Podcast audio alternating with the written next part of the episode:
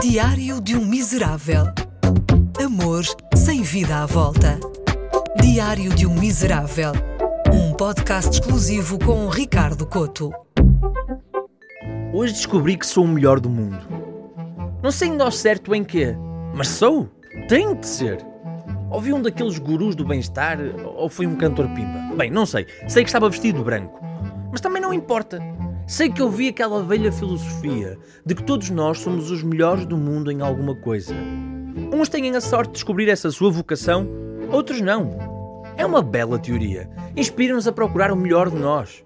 Por exemplo, Michael Phelps é o melhor nadador do mundo nas categorias de bruços e mariposa.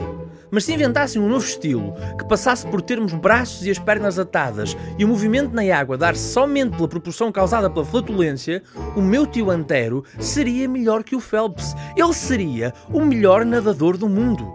O problema desta teoria é que nem sempre somos os melhores do mundo em coisas úteis e lucrativas.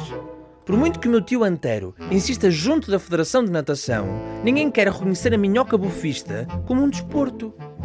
Lá se vai o meu sonho de ver o meu tio Antero como cara dos reclamos da Água das Pedras. Contudo, este exemplo do meu tio é muito útil para mim, porque em vez de investir muito sacrifício numa atividade, prefiro o conforto de saber que sou o melhor do mundo em alguma coisa e posso ir tentando descobrir em quê. Posso comparar-me ao Cristiano Ronaldo e ao Floyd Mayweather imaginar que tenho o mesmo dinheiro e o sucesso com as mulheres que eles têm. Aliás, posso até imaginar que sou melhor do que eles. Eles são os melhores do mundo no futebol e no boxe. Desportos que existiam antes deles. Já eu fui o melhor do mundo num desporto chamado Fenesto. Um desporto inventado por mim e que consiste em marcar golos de livre direto no meu sofá com uma bola de pano enquanto ligo em anónimo para convencer pessoas que o canto alentejano é parvo. Claro que este desporto começou a popularizar-se, não é? E chegou às massas, nomeadamente ao meu primo Chico, e ele agora é melhor do que eu. Por isso inventei outro desporto, o air marante. Basicamente trata-se de um desporto em que temos de fazer a posição de avião enquanto a nossa mãe ouve cassetes do marante. Consegui 23 segundos e para já é recorde do mundo.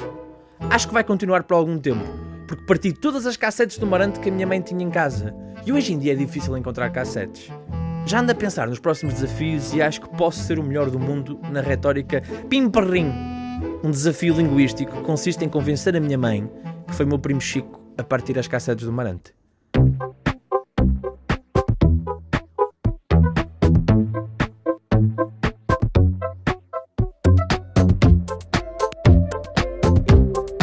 Diário de um Miserável. Um podcast exclusivo com Ricardo Coto.